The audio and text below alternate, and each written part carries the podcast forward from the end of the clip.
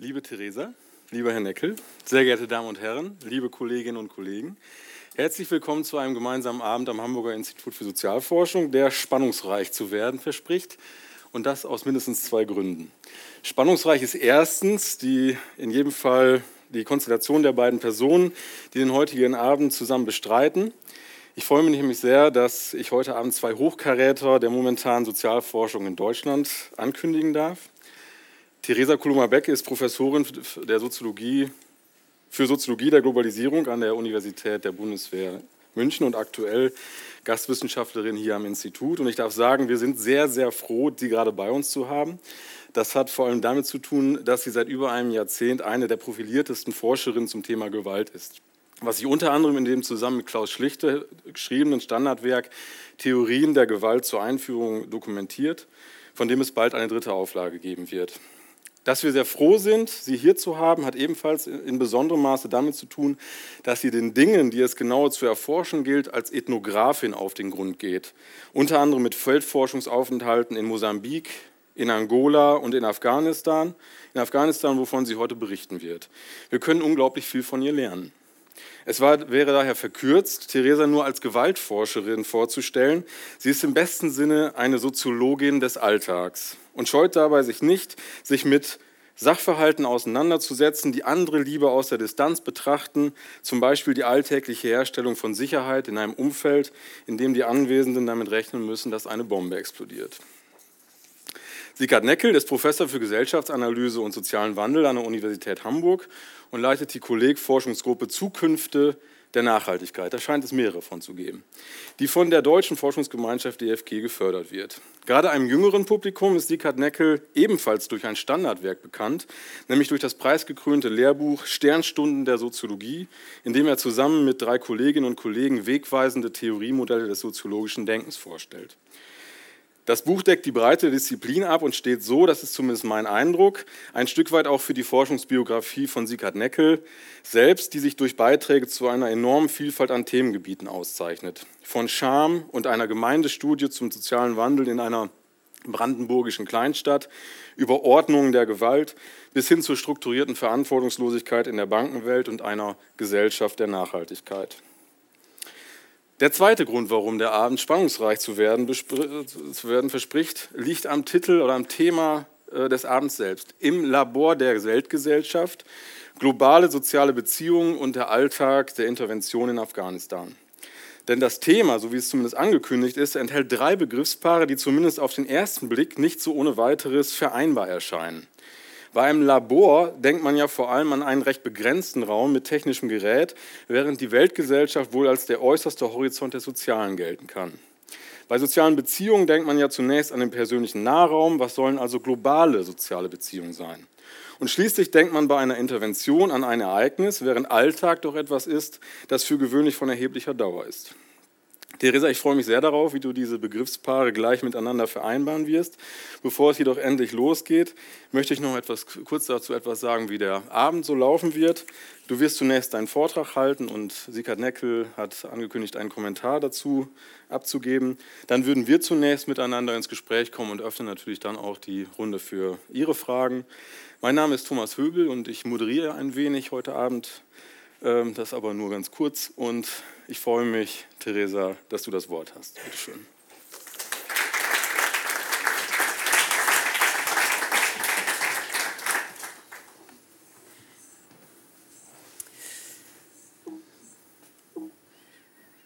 Ja, jetzt. Äh, genau. Wunderbar. Ja, herzlichen Dank für diese sehr, sehr freundliche, um nicht zu sagen überschwängliche Einführung.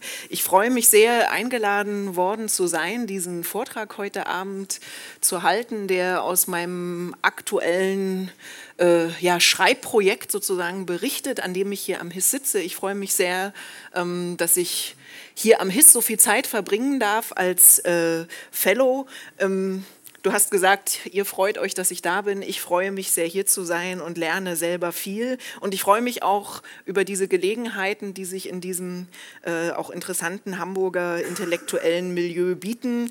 Ähm, diese Ideen, die ich jetzt vorstellen würde, werde dann auch diskutieren zu können mit ähm, ja, einem Soziologen, der natürlich viel, viel etablierter ist als ich selbst, äh, zu, also thematisch an anderen Stellen vielfach unterwegs, aber die Intuition ist, und im Vorgespräch hat die sich auch schon so ein bisschen doch auch gezeigt, dass äh, es doch aus diesen unterschiedlichen Perspektiven etwas zu besprechen gibt und darauf freue ich mich. Seit dem Ende des Kalten Krieges wächst die Zahl und die Bedeutung militärischer Intervention, humanitärer militärischer Intervention in der internationalen Politik. Mittlerweile, das ist kein Geheimnis, haben diese jedoch einen eher schlechten Ruf. Auch wenn sich kaum jemand grundsätzlich gegen Interventionspolitik ausspricht, wird die Praxis der Intervention zum Teil scharf kritisiert. Und das sind jetzt hier nur äh, ausgewählte Beispiele. Humanitäre Interventionen verbrauchen enorm viele Ressourcen, aber sie erreichen ihre Ziele gar nicht. Humanitäre Interventionen sind Instrumente neoimperialer und neokolonialer Politik, die die humanitäre Rhetorik nur zur Durchsetzung von nationalstaatlichen Machtinteressen missbraucht.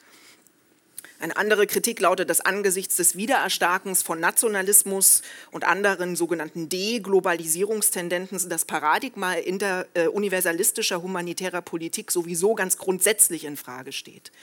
Das sind nur einige Argumente, die vorgetragen werden. Jedes dieser Argumente könnte man interessant diskutieren, aber in diesem Vortrag will ich eine ganz andere Perspektive eröffnen. Im Zentrum stehen nicht Fragen der Effizienz, auch nicht Fragen nach den politischen Kalkülen oder Rechtfertigungsbedingungen humanitärer Interventionspolitik. Es geht um die Intervention als Lebenswelt, und zwar in einer alltagssoziologischen Perspektive. Das analytische Interesse gilt der Alltagspraxis von Menschen an ganz konkreten Orten.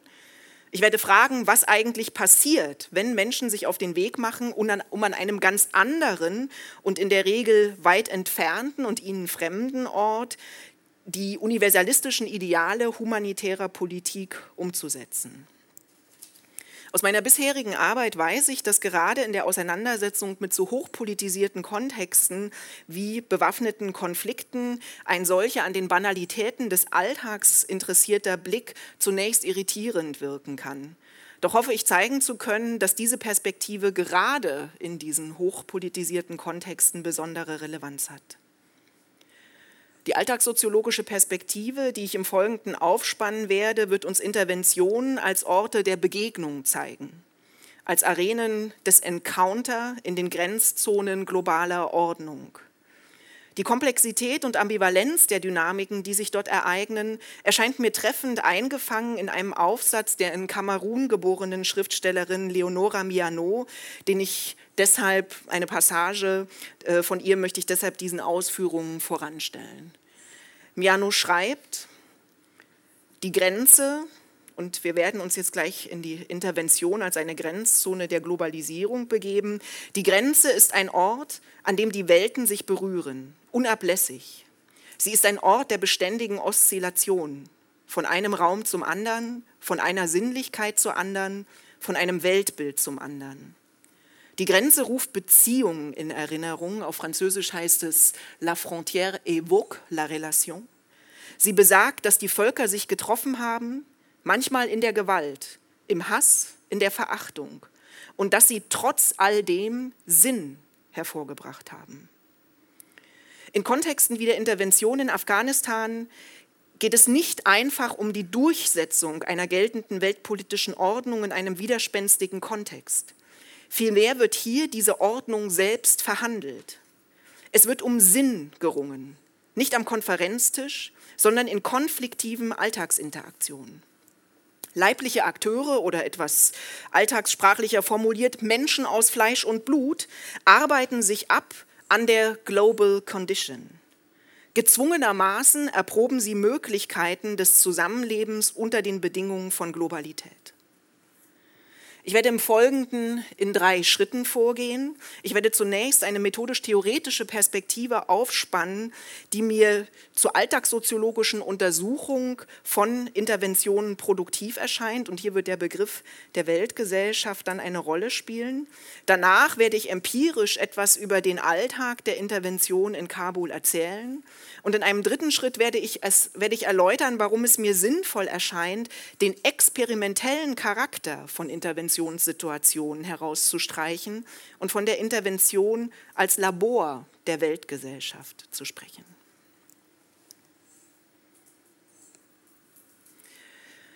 Ich komme also zum theoretisch und theoretischen und methodischen Horizont. Soziologisch lassen sich humanitäre Interventionen als empirische Konstellationen beschreiben, die durch das Aufeinandertreffen, sehr schön finde ich auch den englischen Ausdruck Encounter, ganz bestimmter Akteure gekennzeichnet ist. Und zwar einer irgendwie einheimischen Bevölkerung einerseits und andererseits ein Akteurstyp, den der Soziologe John W. Mayer als rationalisierte andere bezeichnet hat.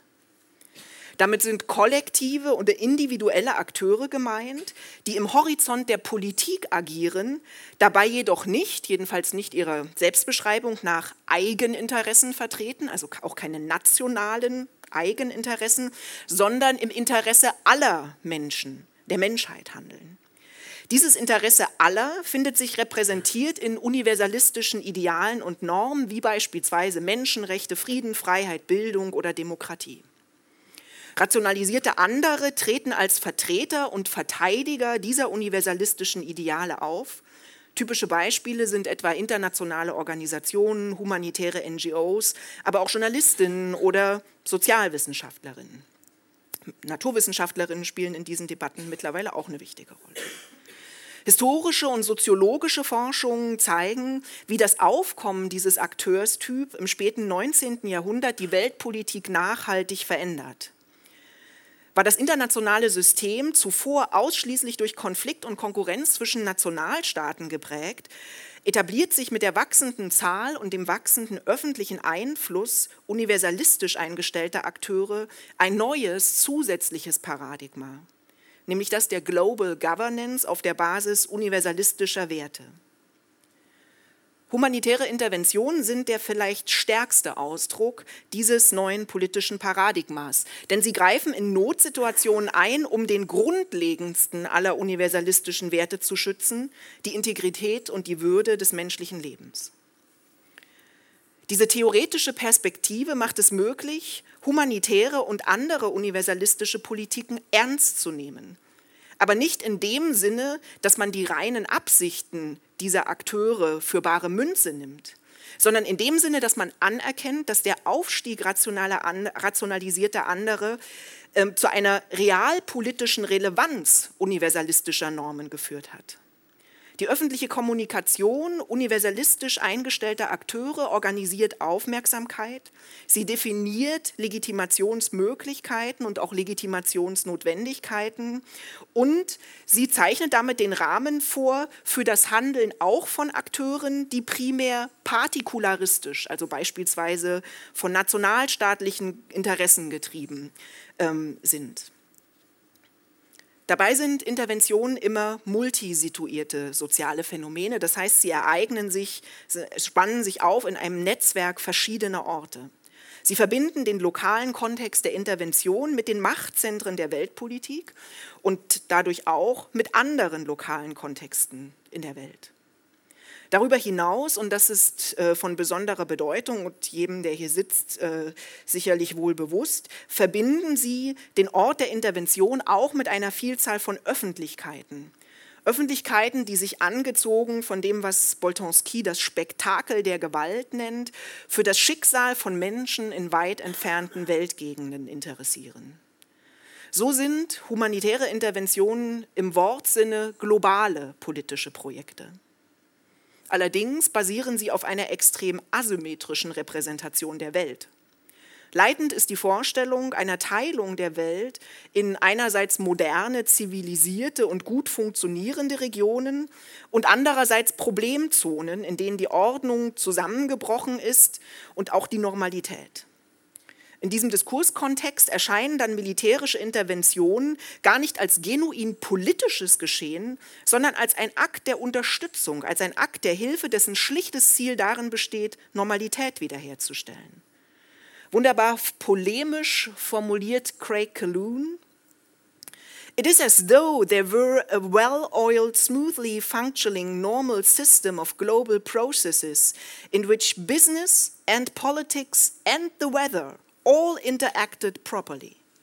Occasionally, though, there emerge special cases where something goes wrong and quick action is needed to compensate. Ein konstitutives Element all dieser Dynamiken sind globale Öffentlichkeiten. Verstanden als eine Emanation der Menschheit, in deren Namen die Intervention stattfindet, verleihen sie Intervention Legitimität globale öffentliche Kommunikation über humanitäre Interventionen, insbesondere klassische Medienberichterstattung, hat eine Art Ikonografie der Intervention hervorgebracht, die diese von Calhoun beschriebene Anormalität von Interventionskontexten und der darin lebenden Menschen reproduziert und zur Schau stellt. Das ist vielfach kritisiert worden. Die Komplexität und die Diversität des Lebens von Menschen an solchen Orten wird das natürlich in gar keiner Weise gerecht. Aber diese Darstellungen transportieren immer auch die Vorstellung, dass das Leid unbekannter und weit entfernter Mitmenschen von Bedeutung sei. Auf diese Weise, und das ist wichtig, tragen sie dazu bei, dass affektive und sehr persönliche Erfahrungen globaler Vergesellschaftungsprozesse möglich werden.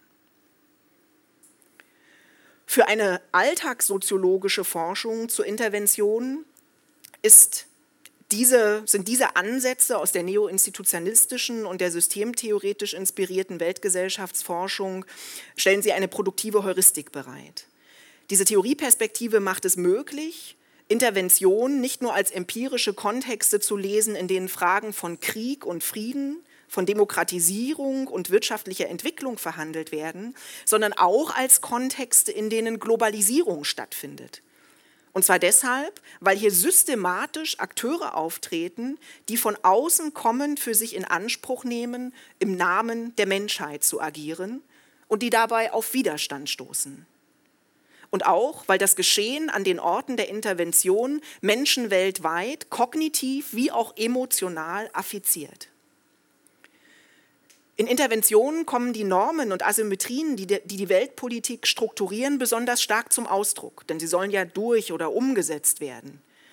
Aber genau deshalb sind diese Normen und Asymmetrien hier permanent herausgefordert, denn sie müssen in den Alltagsbegegnungen leiblicher Akteure verhandelt werden. In diesem Sinne sind Interventionen Grenzzonen globaler Ordnung. Strukturen und Dynamiken globaler Ordnungsbildung werden hier sichtbar, gerade weil sie noch nicht konsolidiert und normalisiert sind, sondern instabil und herausgefordert und deshalb der Analyse zugänglich. Forschungspraktisch lenkt diese Perspektive den Blick auf jene Momente, in denen die Grenze zwischen Universalität und Partikularität, das heißt zwischen den Repräsentanten der Menschheit in Anführungsstrichen einerseits und der einheimischen Bevölkerung hergestellt, sichtbar gemacht und verhandelt wird. Meine Forschung in Afghanistan fand nun in einem Umfeld statt, das besonders geeignet war, solche Dynamiken zu beobachten. Die Kontingenzen des Forschungsprozesses hatten mich an, Gren an der Grenze zwischen der internationalen und der lokalen Lebenswelt platziert. Ich arbeitete embedded bei einer afghanischen Nichtregierungsorganisation, die seit vielen Jahren in der Friedensarbeit auf Graswurzelebene engagiert war. Die Organisation genoss großes Vertrauen und Ansehen, auch in Regionen des Landes, in denen inzwischen die Skepsis gegenüber dem Interventionsprojekt sehr groß war. Das war 2015. Doch war diese afghanische Nichtregierungsorganisation mit viel Credibility auch in schwierigen Regionen hauptsächlich durch internationale Geber finanziert. Und sie arbeitete auch intensiv mit internationalen Organisationen und mit internationalen Nichtregierungsorganisationen zusammen. Die Zusammenarbeit mit dieser afghanischen NGO positionierte mich in besonderer Weise im Feld. Als Soziologin aus Deutschland war ich natürlich selbst eine rationalisierte andere, gehörte also zur Gruppe der Internationalen. Doch war mein Arbeits- und Forschungsalltag, dessen Ankerpunkt diese afghanische NGO darstellte, geprägt vom Kontakt mit Afghaninnen und Afghanen. Und zwar mit solchen, die im Umfeld der Intervention ihren Lebensunterhalt verdienten. Diese zählten zur kulturellen Elite des Landes, aber nicht zur politischen oder zur wirtschaftlichen. Sie waren urban, gut ausgebildet. Viele hatten Zeit im Ausland verbracht, meistens in Nachbarländern, im Iran oder in Pakistan, meistens sagen, unter den Bedingungen von Exil mit ihren Familien. Die Arbeit an der Demokratisierung und Öffnung der afghanischen Gesellschaft war für sie eine oft sehr persönliche Angelegenheit.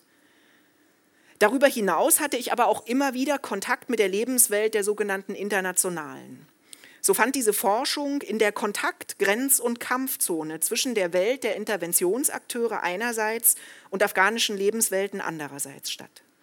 In einer Zone also, in der Aushandlungsprozesse von Wert- und Weltordnung immer wieder eine zentrale Rolle spielten.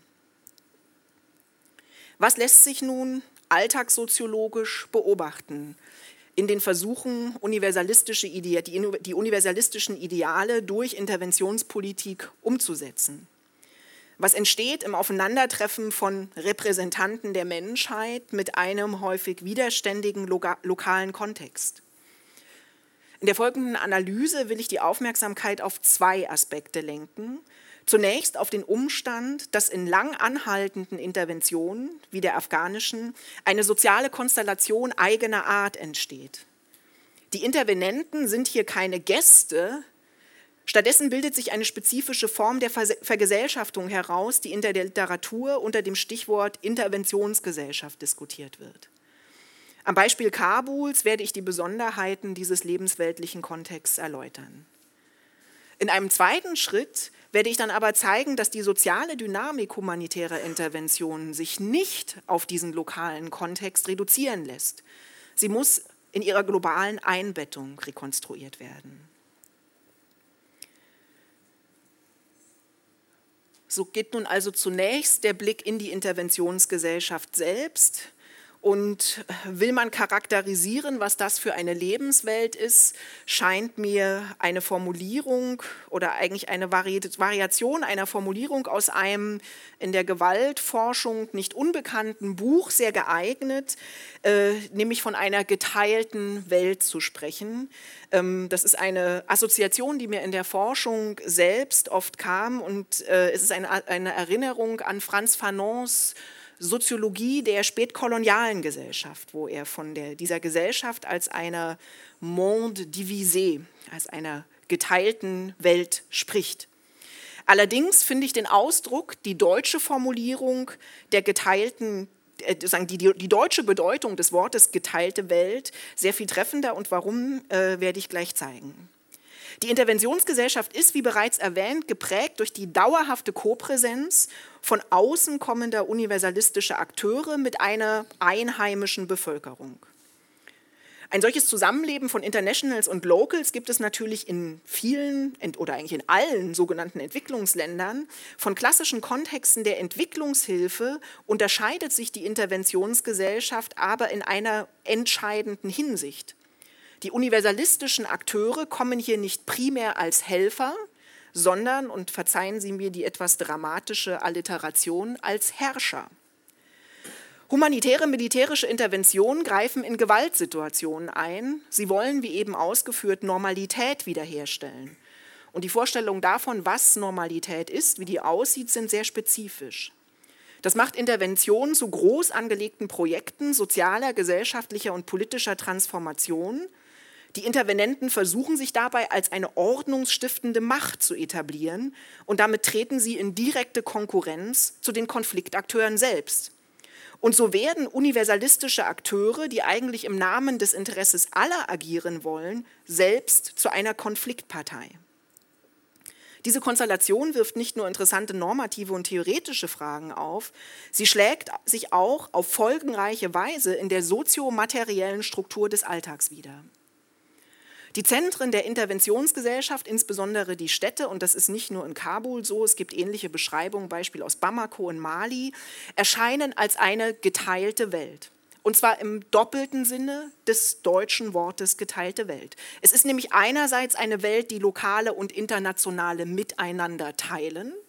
Es ist aber auch eine zerteilte Welt, weil die humanitäre Intervention einen segregierten Stadtraum schafft, in dem Interventionsakteure und lokale Bevölkerung weitgehend getrennt voneinander leben. Nun mag man einwenden, dass das Nebeneinander verschiedener Gruppen gerade für Städte typisch ist und dass auch anderswo Internationals und Locals vor allen Dingen nebeneinander herleben. Spezifisch für den Interventionskontext sind jedoch die Anstrengungen, die unternommen werden, um diese Trennung aufrechtzuerhalten. Es gibt getrennte Parkplätze am Flughafen in Kabul, festungsähnliche, schwer bewachte Compounds, nicht nur der militärischen, sondern auch der zivilen Friedensakteure. Hier sieht man so ein Compound. Von innen, von außen sind die immer sehr schwierig zu fotografieren.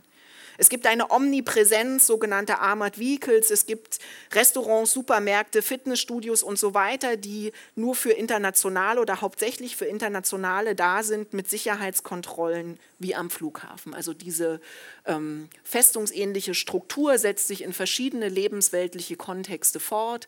Hierzu einfach noch zwei Bilder zur Illustration. Das oben, das Bild ist eine Bank.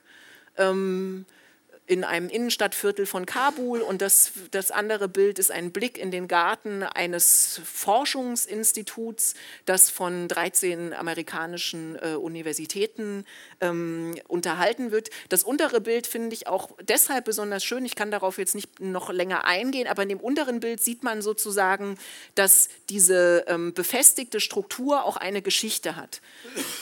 Man sieht hier diese weiße Mauer, das ist die Mauer, die es dort schon lange gibt, die es gibt, seit das Haus gebaut wurde. Das heißt, zu bauen, mit Häuser von Mauern zu umgeben, entspricht einer gewissen regionalen äh, Bautradition. Aber dann sind eben oben drüber weitere Etagen aufgesetzt, die etwas mit der Veränderung äh, von Risiko- und Sicherheitslagen zu tun haben. Hier ein letztes Bild, an dem man diese Fortification sehen kann. Zu diesen Strukturen äh, mit Mauern und Zäunen gehören eben auch häufig bewaffnete äh, Akteure. Hier sieht man schlecht den Soldaten hinter den oder den Wachmann hinter den Sandsäcken. Wie in anderen hochinternationalisierten Konfliktgebieten hat die Intervention in Kabul soziale Räume erzeugt, die durch das Bedürfnis der externen Akteure, sich von der einheimischen Bevölkerung zu trennen und zu distanzieren, organisiert sind. Und durch so Trickle-Down-Effekte findet man das eben nicht nur an den Grenzen der Compounds der Internationalen, sondern auch überall dort, wo Internationalen sonst ihre berufliche oder ihre Freizeit verbringen sollen. Motiviert ist dieses Distanzbedürfnis ähm, durch Sicherheitsüberlegungen. Da die Intervenenten selbst Konfliktpartei sind, müssen sie sich gegen potenziell gefährliche Gruppen aus der einheimischen Bevölkerung schützen, das ist klar. Aber weil es nur schwer möglich ist, potenziell gefährliche Einheimische zuverlässig von ungefährlichen Einheimischen zu unterscheiden, folgt das Sicherheitskalkül in der Praxis generalisierten Mustern.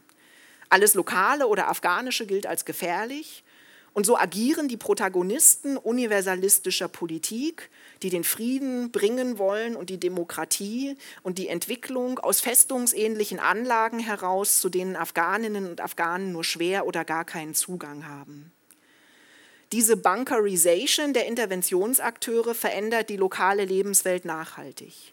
Und zwar deshalb, weil diese physischen Sicherheitsstrukturen in Netzwerke sozialer Praktiken eingebunden sind, die überhaupt erst gewährleisten, dass hinter Mauern und Zäunen tatsächlich sichere Orte entstehen. Das sind vor allen Dingen Praktiken, die den Zugang zu diesen Orten regeln und somit auch die Erfahrungen an diesen Orten modulieren. Im Alltag der Afghanen und Afghaninnen in meinem Forschungsfeld bedeutete diese Konstellation regelmäßig Erfahrungen der Zurückweisung, Exklusion und Erniedrigung zu machen. Weil sie im Umfeld der Intervention arbeiteten, kamen sie mit der Welt der Intervenenten häufig in Kontakt. Doch waren diese Begegnungen meistens so organisiert, dass die Statusdifferenzen klar markiert wurden.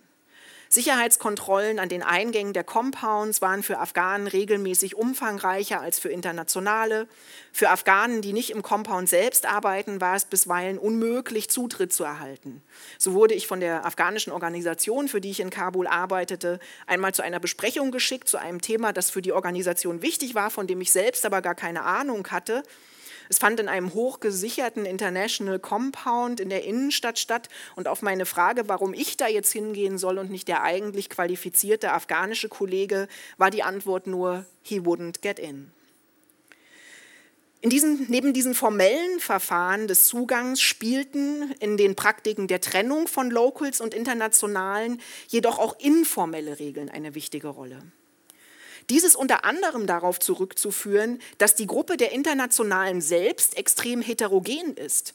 Denn anders als beispielsweise unter den Bedingungen des Kolonialismus, an den hier manches soziostrukturell erinnern mag, sind die Protagonistinnen universalistischer Politik heute eben nicht einfach mehr daran zu erkennen, dass sie weiß sind. Deshalb muss die Zugehörigkeit zu dieser Gruppe immer sozial performiert werden. Dies geschah insbesondere durch Distinktionspraktiken, etwa in der Kleidung oder Sprache, die die Zugehörigkeit zur westlichen Moderne markierten. Die Unterscheidung zwischen Internationals und Locals spielte deshalb nicht nur an den Eingängen von Compounds, Supermärkten oder Restaurants eine Rolle, sondern sie prägte überall dort, wo diese beiden Gruppen regelmäßig aufeinander trafen, Alltagskontexte umfänglich.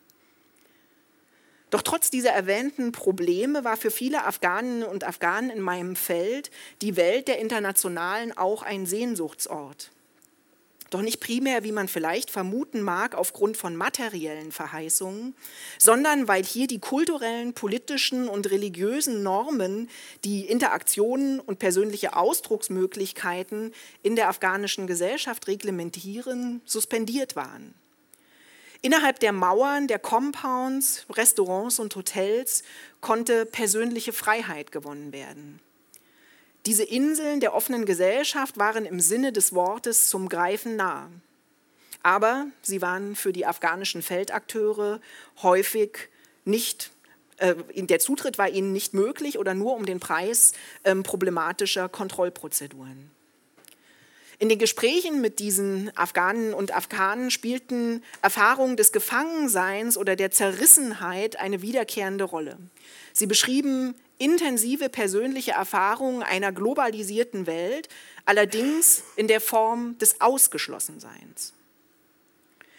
Deutlich wurde in der ethnografischen Forschung aber auch, dass diese Zerteilung der Interventionsgesellschaft nicht nur von Afghaninnen und Afghanen als problematisch erlebt wurde, sondern auch von Internationalen.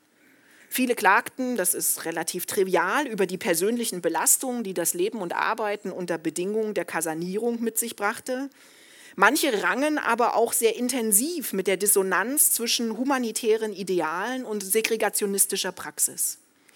Sie versuchten auf ihre Weise dieser Dissonanz etwas entgegenzusetzen zum Teil geschah dies in sehr banal erscheinenden Alltagspraktiken, die für die Akteure aber symbolisch bedeutsam waren, etwa wenn sie entgegen offiziellen Richtlinien Lebensmittel in lokalen Geschäften einkauften oder auf kreative Art und Weise Sicherheitsregeln umgingen, um echtes Leben zu genießen. Bisweilen stieß ich jedoch auch auf Geschichten, in denen die Mitglieder von Interventionsorganisationen humanitäre Ideale zu einer höchstpersönlichen Verantwortung gemacht hatten. Und etwa Afghaninnen, die sie während ihres Aufenthalts kennengelernt hatten, langfristig und aus ihren persönlichen Ressourcen unterstützten, manchmal auch dabei, Afghanistan zu verlassen und nach Europa zu gelangen. Spätestens an dieser Stelle wird deutlich, dass sich die soziale Dynamik der Intervention allein vor Ort, das heißt in der Interventionsgesellschaft selbst, nicht erfassen lässt. Interventionen sind, das hatte ich bereits gesagt, globale politische Projekte, weil das Spektakel der Gewaltbeobachtungs- und Kommunikationsprozesse in Gang sind, setzt, die nicht nur normativ, sondern auch affektiv leiblich aufgeladen sind und deshalb imstande, Menschen an voneinander weit entfernten Orten zueinander in Beziehung zu setzen. Diesen Aspekt möchte ich zumindest skizzenhaft, denn die Zeit läuft mir schon davon, ähm, an einem Handlungsfeld ähm, skizzieren, an dem die affektive und leibliche Dynamik besonders deutlich beobachtbar ist, und zwar die Frauenpolitik der Intervention. Politiken des Empowerments und der Emanzipation spielen in allen Kontexten der Entwicklungszusammenarbeit eine wichtige Rolle. Äh, Im Falle der afghanischen Intervention waren sie doch von Anfang an im Fokus des Geschehens. Frauen in Afghanistan sind bis heute ein prominentes Thema, mit dem sich nicht nur Politik, sondern auch Frauenzeitschriften beschäftigen und auch NG kleine NGOs und Vereine freuen sich, wenn sie eine Afghanin einladen können, die etwas aus ihrem Leben zu berichten weiß. Diese Prominenz des Themas machte sich auch in meinem eigenen Forschungsprozess bemerkbar. Lange bevor ich nach Kabul aufbrach, musste ich mich beispielsweise Nachfragen stellen, ob ich denn in Afghanistan ein Kopftuch tragen würde. Und ich musste meine bejahende Antwort auf diese Frage bisweilen verteidigen. Als Kontext ist vielleicht noch wichtig, dass ich zu dieser Zeit in einem deutsch-französischen Forschungskontext gearbeitet habe. Dieses anhaltend große Interesse ist nur zum Teil mit der Situation von Frauen in Afghanistan zu erklären. Es hat viel mit der Logik der Intervention selbst zu tun. Denn Frauenrechte und Frauenschutz, Frauenemanzipation sind ein Politikfeld, das wie kaum ein anderes die universalistische Basis der Intervention zu versinnbildlichen scheint. Hintergrund von Frauenpolitiken sind Fragen physischer Reproduktion, der Geschlechtlichkeit gesellschaftlicher Verhältnisse, Themen also, die anders als etwa Demokratie oder wirtschaftliche Entwicklung an jedem Ort der Welt, an dem Menschen geboren werden, eine Rolle spielen. Über Grenzen von Kulturen und Staaten hinweg spricht das Thema also zu Erfahrungen und Sensibilitäten und Emotionen. Und deshalb kann es sehr plausibel als ein tatsächlich universales Anliegen ausgeflaggt werden und die Legitimität der Intervention untermauern.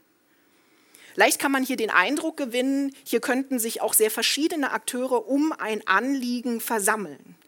Die Praxis der Intervention zeigt aber schnell, dass diese Vorstellung natürlich eine Illusion ist. Zum einen zeigt sich, dass die Geschlechterfrage im Alltag zwar omnipräsent ist, außerhalb spezialisierter Kontexte aber von allen Akteuren nicht als eine abstrakte Norm verhandelt wird, sondern im Horizont höchst persönlicher biografischer Erfahrungen. Und hier prallen rasch Unvereinbarkeiten aufeinander. Es kommt nicht zu einer Annäherung unterschiedlicher Verständnisse von Frausein und Weiblichkeit, sondern zu einer Verstärkung der jeweils eigenen Position in der Dynamik eines Konflikts. Dazu passt auch, dass die Programme und Projekte rund um dieses Thema, die es äh, in Gang gesetzt werden von den Intervenenten, eine verblüffende Ignoranz gegenüber den Bedürfnissen und Interessen der Mehrheit der afghanischen Frauen zeigte. Und es ist noch etwas anderes sehr deutlich geworden, dass die Durchsetzung gerade Ziele, dieser Ziele auch schwierig ist, weil sie in der Praxis oft anderen Zielen der Intervention entgegensteht.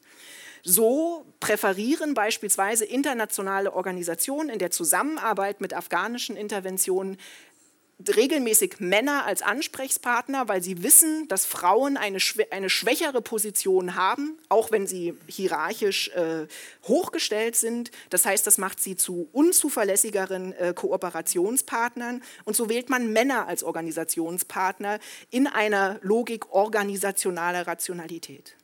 In derselben Logik ähm, sahen beispielsweise auch Verantwortliche in internationalen Organisationen davon ab, sexuelle Übergriffe afghanischer Mitarbeiter gegenüber afghanischen Mitarbeiterinnen irgendwie zu sanktionieren. Das heißt, mit Blick auf Afghanistan fällt die Bilanz interventionistischer Frauenpolitik bestenfalls durchwachsen aus. Aber, und das ist wichtig, erfolgreich war sie mit Blick auf die Gesellschaften des Westens. Denn in der ethnografischen Forschung wurde deutlich, dass wenn von der Lage der Frauen in Afghanistan die Rede ist, immer auch die Lage der Frau hier verhandelt wird. Die Beschäftigung mit der Burka-Trägerin erlaubt es, Vorstellungen davon, was es heißt, eine moderne westliche Frau zu sein, auszudifferenzieren und zu stabilisieren. Und jetzt skizziere ich noch zum Schluss, warum es mir sinnvoll erscheint, über diese Konstellation als Labore nachzudenken. Diese weltgesellschaftssoziologische Perspektive, die ich Ihnen vorgestellt habe, ähm, hat sich in der Forschung als extrem, als extrem produktive Heuristik erzeigt, gezeigt. Das heißt, diese universalistischen äh, äh, Akteure als Alltagsakteure zu lesen, ähm, das war produktiv. Allerdings suggeriert dieses theoretische Modell ähm, eine Schematik und eine Stabilität der Unterscheidung von Internationals und Locals, ähm, die der Komplexität des Kontextes nicht gerecht wird. Die Situation ist komplexer deshalb, weil ähm, die, der Blick auf den Alltag zeigt, dass die humanitäre militärische Intervention mit ihren Teilbereichen Staatsaufbau, Demokratisierung, wirtschaftliche Entwicklung nicht einfach ein Projekt ist, das umgesetzt wird, die Intervention erscheint vielmehr als ein Netzwerk von Praktiken, das dadurch charakterisiert ist, dass hier Akteure in einem konstitutiv konfliktiven Verhältnis, die in einem konstitutiv konfliktiven Verhältnis zueinander stehen, im gemeinsamen Tun etwas versuchen, etwas suchen, etwas austesten. Und deshalb schlage ich vor, diese und ähnliche Konstellationen als Labore der Weltgesellschaft zu konzeptualisieren. Dieser Zugriff lenkt die Aufmerksamkeit darauf, dass an diesen Orten alle Akteure unter den Bedingungen der Unsicherheit und des Nichtwissens agieren. Sensibilität für diese Interventionskontexten immer eingeschriebene Unsicherheit führt in der Praxis wie auch in der Analyse zu einer gewissen Relativierung struktureller Machtasymmetrien. Diese Asymmetrien sind natürlich immer gegeben, aber sie zeichnen nicht überall den Gang der Dinge vor. In empirischen Kontexten wie der Intervention in Afghanistan wird Wissen über die Möglichkeiten, Grenzen und Herausforderungen globaler sozialer Beziehungen und Ordnung hervorgebracht und getestet. Das Spannungsverhältnis zwischen Universalität und Partikularität ist hier kein Theorieproblem, sondern muss im Alltag, in Interaktionssituationen und Organisationsarrangements bearbeitet werden. Für diese Art von Problemlagen gibt es keine Blaupausen oder zumindest keine, die im 21. Jahrhundert noch verwendbar wären. Der Begriff des Labors streicht heraus, dass es unter solchen Bedingungen zu einer Vervielfältigung experimenteller Praktiken kommt, die den Ort der Intervention zu einem Reallabor werden lassen. Erwähnt sei noch, dass mit dem, der Einführung des Begriffs Labor hier nicht einfach nur ein ähm, modischer Move gemacht werden soll, sondern es gibt Forschung zu Reallaboren, soziologische Forschung zu Reallaboren, aus denen sich etwas lernen lässt für die Analyse von Interventionskontexten. Und gerne gehe ich in der Diskussion noch ein bisschen mehr darauf ein, ähm, was sich da lernen lässt. Diese Forschungen haben beispielsweise gezeigt, dass es sich hier um Konstellationen handelt, die Fragen von Legitimität aufwerfen, auf, aufwerfen. Dass es Konstellationen sind, in denen es vor allen Dingen darum geht, sozialen Wandel hervorzubringen, zu beschleunigen und auch zur Schau zu stellen. Vor allen Dingen aber lässt sich mit der Perspektive des Labors, in dem es um Wissensproduktion und um Lernen unter den Bedingungen des Konflikts, und das wäre das Besondere der Konstellation, um die es hier geht, der Blick auch auf die sozialen Beziehungen lenken, die hier entstehen. Es wird deutlich, dass es hier, dass Interventionskontexte Konflikt- und Kampfzonen sind, ähm, in denen aber im Konflikt Beziehung gestiftet wird. Und globale soziale Beziehungen entstehen unabhängig vom politischen Erfolg ähm, von Interventionsprojekten. Diese Logik der Beziehung ist, der ist der Politik nicht untergeordnet, sondern sie stellt eine eigenständige Dimension dar, die gerade in, der hochpolitisierten, in hochpolitisierten Kontexten wie der Intervention mehr systematische Beachtung verdient. Somit ist diese Perspektive, die ich hier anbiete, auch ein Vorschlag, der darauf zielt, das Verhältnis von Weltpolitik und Weltgesellschaftlichkeit, und damit mit Weltgesellschaftlichkeit meine ich sozusagen die Welt als ein soziales Feld und gar nicht so sehr eine bestimmte Theorieschule, in der Forschung zu rekapitulieren. Mir scheint das doch relativ häufig, gerade in Arbeiten zu internationalisierten äh, äh, Konflikten, Kategorien, die Kategorien der Weltpolitik selbst reproduziert werden, wenn versucht wird, diese, die soziale Logik dieser Kontexte zu verstehen. Und gerade für kritische Forschung würde ich es für eine wichtige Aufgabe halten, sich immer auch mit der Frage zu beschäftigen, wie man Perspektiven drehen kann und gerade das Soziale dieser Beziehungen deutlicher in den Vordergrund zu stellen. Vielen Dank.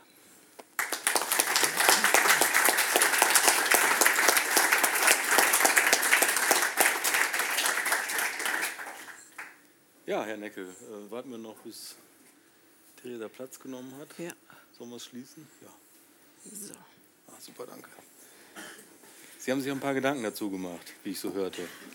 Ich habe es versucht, ja. Und äh, das ist mir äh, auch nicht schwer gefallen, äh, weil wir ähm, einen interessanten Vortrag äh, zu einem interessanten und wichtigen ähm, Forschungsprojekt, äh, Forschungsvorhaben ähm, gehört haben, äh, an das sich in der Tat, wie ich denke, ähm, einige ähm, vielleicht auch sehr elementare Fragen anschließen lassen, die auf der einen Seite mit der Forschung zu tun haben, ähm, die dort äh, gemacht werden kann, auf der anderen Seite aber auch vielleicht mit den Befunden und Erträgen, von denen wir jetzt schon etwas gehört haben.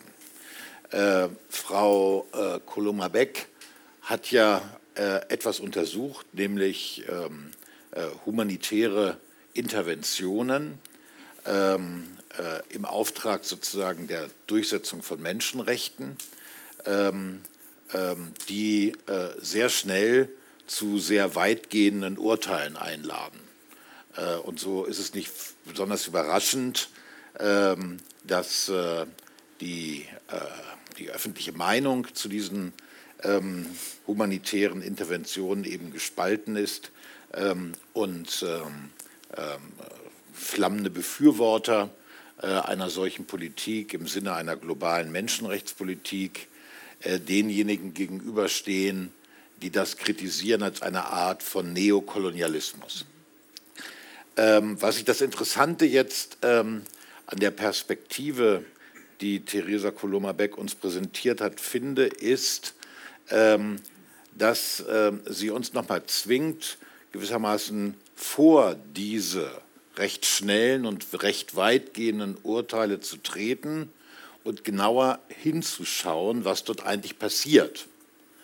Ähm, und ähm, wir haben gehört, und das finde ich auch sehr überzeugend, ähm, dass das Frau Koloma-Beck macht in einer Weise, in der sie sozusagen eigentlich sehr elementar soziologisch sich fragt, welche Konstellationen befinden sich da ein oder findet man dort vor. Das heißt sozusagen, in welchem grundsätzlichen Beziehungsverhältnis stehen Akteure dort? Ähm, welche Praktiken vollziehen diese Akteure? Ähm, und welche Interaktionsprozesse ähm, mit, äh, entstehen aus den sozialen Beziehungen, die diese Akteure eingegangen sind? Um dann, und ich finde das äh, eine, eine konsequente Schlussfolgerung, um dann eben zu sagen, ähm, äh, diese Betrachtung führt zu dem Ergebnis, ähm, dass humanitäre Interventionen wie jetzt etwa in Afghanistan gewissermaßen erst einmal in ihrem Laborcharakter, in ihrem experimentellen Charakter, in diesem noch nicht abgeschlossenen Charakter begriffen werden müssen, bevor man eigentlich in der Lage ist, weitreichende und weitgehende Urteile zu fällen und dass vielleicht die Art des Urteils auch davon abhängig ist, ähm, was ähm, solche Tiefenbohrungen, wenn man so will, eigentlich erstmal ergeben. Das finde ich alles ähm, überzeugend und ähm, äh, kann es gut nachvollziehen. Und, ähm, und daran schließen sich aber auch ein paar Fragen an, die ich habe. Ich glaube, die grundsätzlichste Frage, die sich mir aufgetan hat, war die, ob die grundlegende Konstellation, gewissermaßen die Aufstellung der Akteure, wie sie von Ihnen beschrieben wird, ob die eigentlich hinreichend komplex ist, ähm, ob sie nicht ähm, in der Unterscheidung von Internationals und Locals ähm, nicht, äh, nicht vollständig genug ist.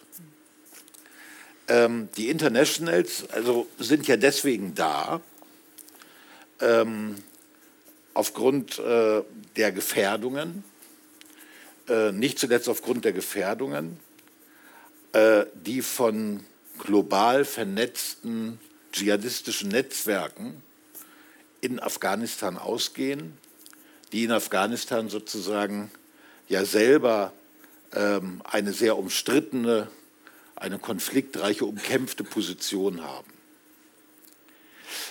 Diese ähm, global vernetzten Netzwerke, ähm, die mit den Taliban kooperieren, sich auf die Taliban stützen etc., die wird man aber, glaube ich, nicht in dieser Aufstellung von Internationals und Locals den Locals einfach so zuschlagen können ähm, und zurechnen können.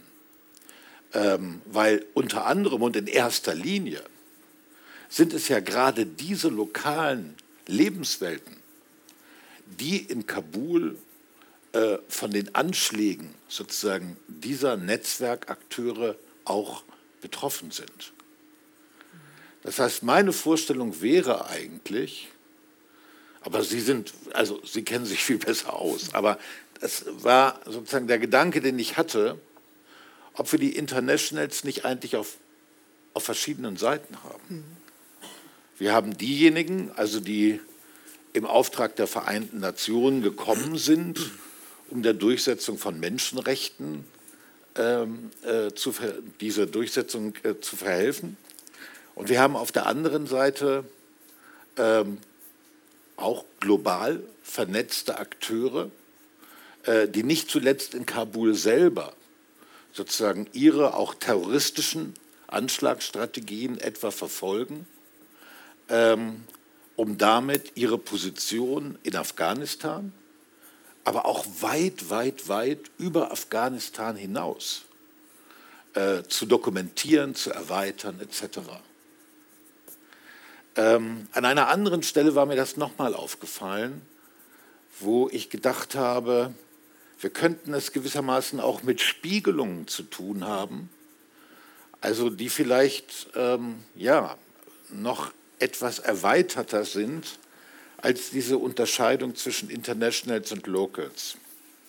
Sie sprechen dann in dem Vortrag äh, an einer Stelle davon, dass es äh, äh, sich auch eine Art von asymmetrischer Repräsentation äh, dort beobachten lässt.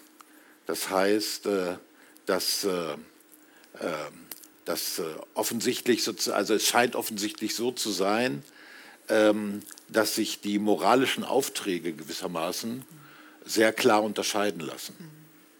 Äh, hier die Akteure, die die unbestreitbaren Menschenrechte vertreten und dort jene, ähm, die äh, einer partikularistischen Ethik folgen, ähm, die jedenfalls weithin als äh, problematisch, als menschenrechtsfeindlich frauenfeindlich oder was auch immer betrachtet wird.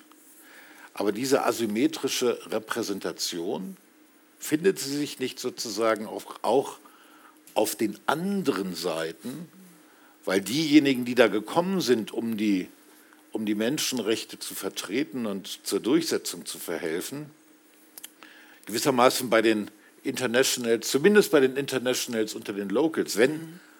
vielleicht sogar auch bei den Locals, das sind die Ungläubigen. Ja, es sind die Ungläubigen, es sind sozusagen diejenigen, äh, die sich moralisch ganz und gar disqualifiziert haben, so wie auf der anderen Seite sich in den Augen der Menschenrechtsaktivisten ähm, die Taliban ethisch disqualifiziert haben. Ich schlage vor, dass wir vielleicht einmal da so einhaken, weil das also. ja schon ein interessanter Diskussionspunkt ist und wir einen weiteren Diskussionspunkt, den Sie mitgebracht okay. haben, einfach später dazulegen. Äh, Theresa, magst du vielleicht mhm. äh, dazu erwidern? Ja, ähm, ich, das sind äh, absolut berechtigte und äh, interessante Fragen, die ich mal in, auf die ich so deuten würde, dass mich selber auf dieser Basis der, dieser Forschung immer noch beschäftigt, was für eine Geschichte will ich da erzählen? Und sozusagen, Sie haben jetzt diesem Deutungsangebot, was ich im Horizont der neo-institutionalistischen äh, ähm, äh, Theorie gemacht habe, ein anderes entgegengestellt, äh, was auch plausibel ist. Weil ich würde das nämlich so lesen, dass eigentlich in, der, in dieser neoinstitutionalistischen Theorie ist halt theoretisch festgelegt, was als universalistischer Wert gilt. Und zwar in einer historischen Perspektive, die praktisch den, die Weltordnung oder die Organisation der Weltordnung in jenen Werten, die mit der europäischen Aufklärung entwickelt und sich dann in politischen Praxen stabilisiert haben, in Verbindung bringt. Aber das ist ja eigentlich eine Konvention. Also das ist sozusagen eine bestimmte theoretische Festlegung, die plausibel ist, weil natürlich selbstverständlich äh, beispielsweise alle Religionen sich univers also ihre Ansprüche universal oder viele Religionen würden ihre Ansprüche universalistisch verstehen und sie haben völlig recht, dass natürlich ähm, äh, auch der Islam für sich in Anspruch nehmen würde, einen Universalismus sozusagen zu propagieren, von dem eben manche sind eben noch nicht erleuchtet genug. Die einen sind, denken, die Leute sind nicht erleuchtet genug für Mathematik, Logarithmen und äh, die Menschenrechte. Und aus einer Perspektive, die religiös geprägt ist, ähm, ist das Argument in der Struktur dasselbe. Es bezieht sich eben nur auf anderes.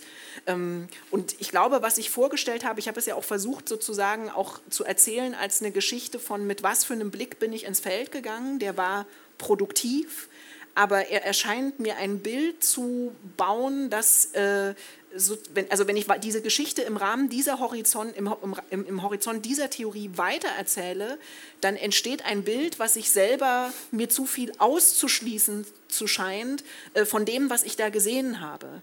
Und ähm, die Einführung der des Begriffs des Labors ist eigentlich ein Versuch, ähm, nochmal die Aufmerksamkeit anders zu lenken, also weiter, und das also sagen, weiter ernst zu nehmen, den universalistischen Anspruch der Interventionsakteure.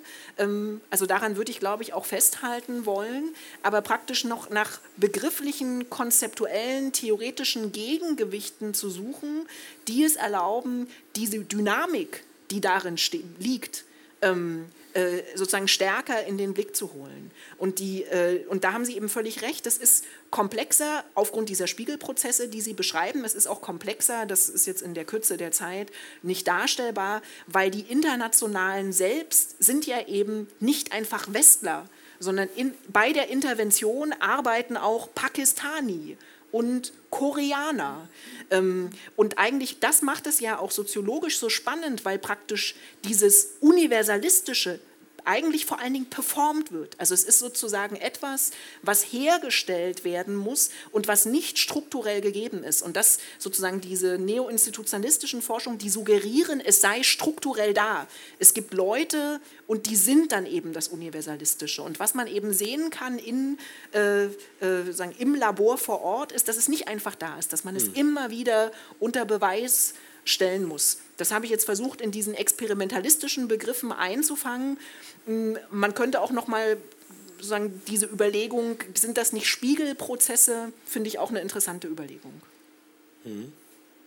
Sie haben, glaube ich, noch einen weiteren Diskussionspunkt mitgebracht, wenn ich die Lage richtig Ja, na, ich wollte, ich wollte noch sagen, ähm, äh, das lässt sich vielleicht auch noch mal anschließen. Mhm. Also wenn man, wenn man jetzt sozusagen diese, ähm, diese Konstellation von Internationals und mhm. Locals, ähm, auch wenn man sie vielleicht noch mal intern differenzieren mhm. muss. Ne? Also wenn sich das vielleicht noch mal äh, komplexer darstellt.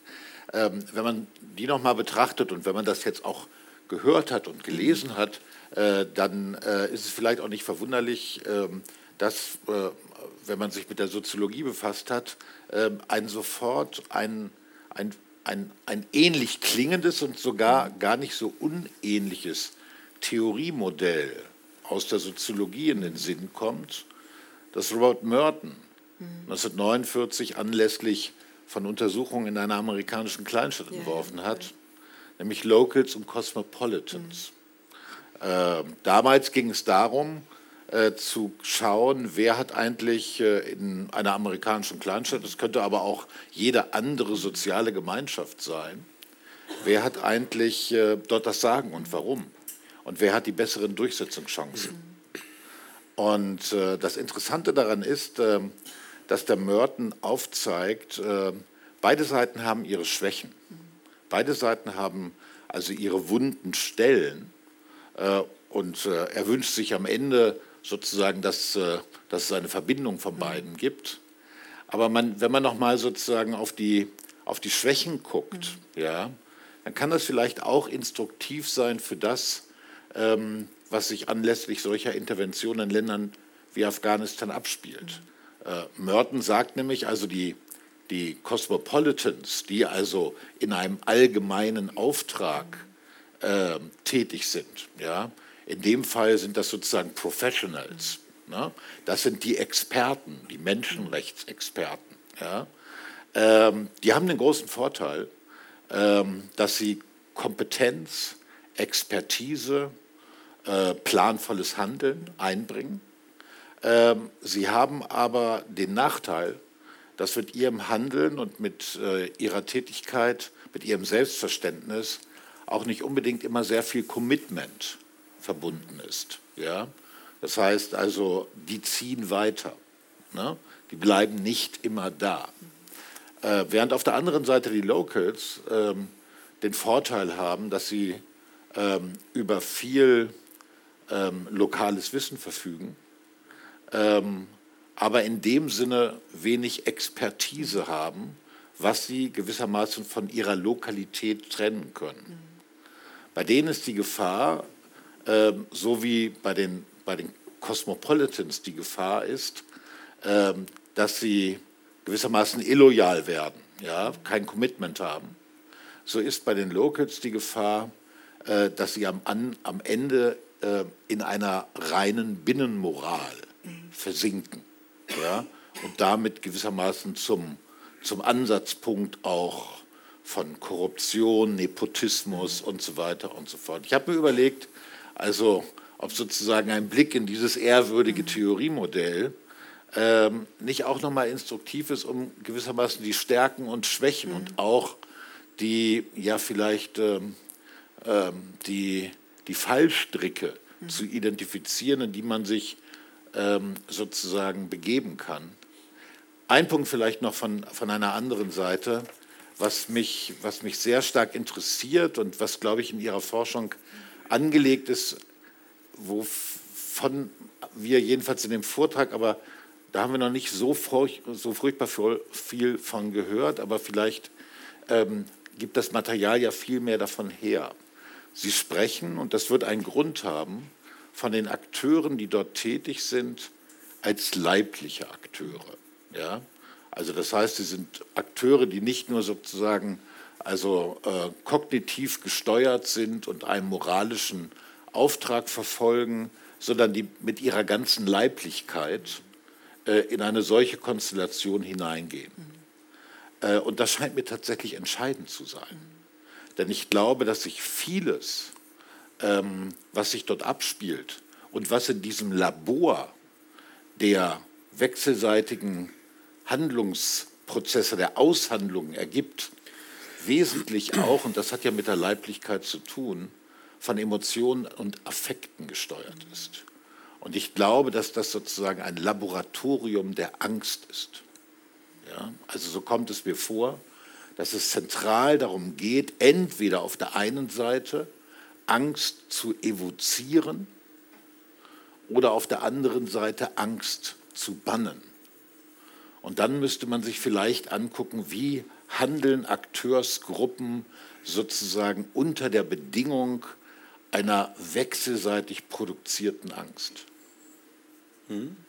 Vielleicht nehmen wir die letzte Frage als erstes für die und dann nehmen wir vielleicht noch die Unterscheidung von Locals und Cosmopolitans hinzu. Mhm. Vielleicht mit der Einschätzung von dir, ob mhm. das überhaupt eine Unterscheidung ist, mit der du mhm. empirisch was anfangen kannst mit Blick auf deine Erfahrungen in mhm. Afghanistan.